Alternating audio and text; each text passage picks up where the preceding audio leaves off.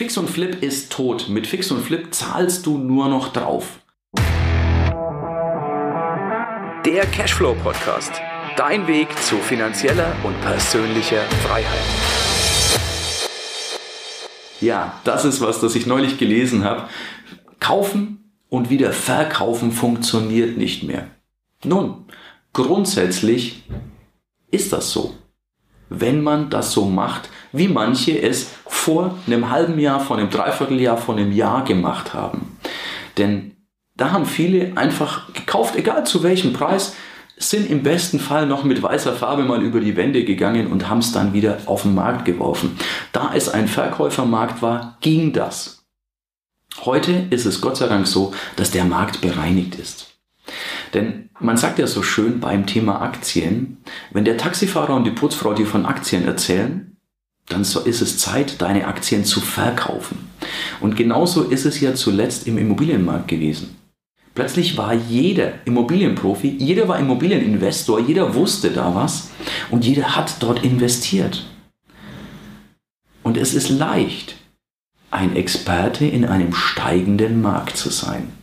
Der Markt hat aber aufgehört zu steigen durch steigende Zinsen, durch die Geschichte mit energetischer Sanierung. Es ist eine Menge Angst im Markt. Plötzlich steigen die Preise nicht mehr. Und diejenigen, die sich nicht wirklich auskennen, die keine echten Investoren sind, die haben dafür keine Lösung. Wie mit dem Aktienmarkt. Ein Profi-Investor verdient auch bei gleichbleibend oder bei sinkenden Kursen immer noch Geld. Nicht aber derjenige, der einfach nur denkt, er wäre Profi, aber in Wirklichkeit keine Ahnung hat. Beim Thema Fix und Flip gibt es auch natürlich eine Lösung. Die Lösung ist jetzt, Mehrwert zu schaffen.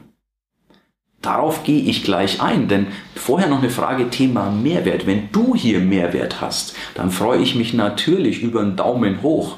Und lass mich gerne in den Kommentaren auch mal wissen, ob du Fix und Flip überhaupt betreibst, ob du schon mal drüber nachgedacht hast oder ob du jetzt auch der Meinung bist, mh, hm, der Markt ist leider an mir vorbeigegangen, rentiert sich nicht mehr. Lass mich das super gerne in den Kommentaren mal wissen, denn das beeinflusst natürlich, welche Videos ich als nächstes drehe, welche Podcasts ich als nächstes aufnehme, denn ich will ja in deine Richtung Mehrwert liefern.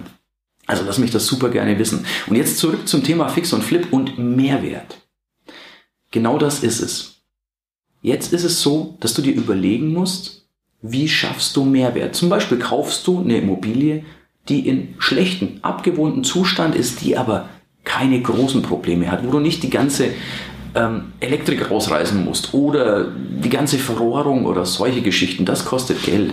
Aber wenn es einfach nur nicht mehr schön ist, abgewohnt, neuen Bodenbelag braucht, vielleicht eine neue Dusche, das kannst du kaufen, preise das natürlich, was du ein, reinmachen musst, mit rein, zieh noch was ab, mach einen Sicherheitspuffer dazu, schaffe diesen Mehrwert und dann kannst du das Ganze auch wieder an Eigennutzer verkaufen. Denn ein Eigennutzer geht oft nicht nach Rendite, wie soll er auch, wenn er selbst reingeht.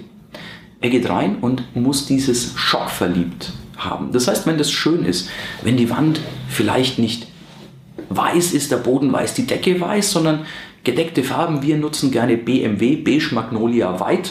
Das sind so diese typischen Farben, die sehr gut funktionieren, schauen edel aus, wirken in Kombination super. Jeder kann sich da einfühlen, jeder kann sagen, ja, da fühle ich mich wohl. Das ist so der eine Tipp. Aber es gibt noch ein paar mehr Tipps, nämlich achte bereits beim Kauf, bei der Lage, für wen könnte das das Richtige sein? Klar, Eigennutzer, wenn es etwas ist, wo Familien wohnen wollen. Aber es gibt auch andere Möglichkeiten.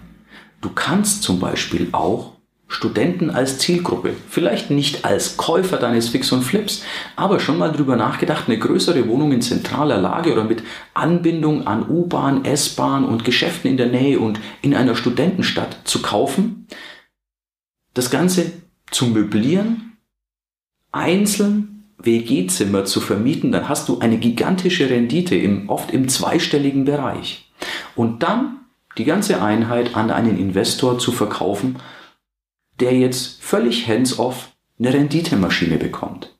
Das Ganze geht natürlich auch mit kleineren Wohnungen wo dann Menschen reinkommen, die zum Beispiel geschäftlich in der Stadt sind für ein halbes Jahr, für ein Jahr.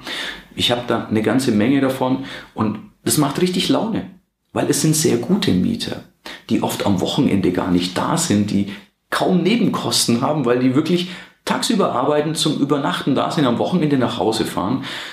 Die wohnen dir kaum was ab, die gehen pfleglich mit deinem Eigentum um und du hast tolle Renditen und kannst das natürlich als Fix- und Flip-Objekt ganz anders verkaufen. Das Schöne ist dabei auch, das ist was, was ich sehr schätze, du hast einen Plan B. Wenn das Fix und Flip nicht so schnell funktioniert, wie du es möchtest, so what? Wenn ich in der Zeit mit 10% Rendite auskommen muss, dann mache ich das. Dann ist das völlig in Ordnung, weil dass es nicht funktioniert, tut mir einfach nicht weh ist sogar, hat sogar dazu geführt, dass Objekte, die ich eigentlich flippen wollte, ich dann doch behalten habe, weil ich mir gedacht habe, Mensch, das ist eine Ecke, die entwickelt sich sehr positiv.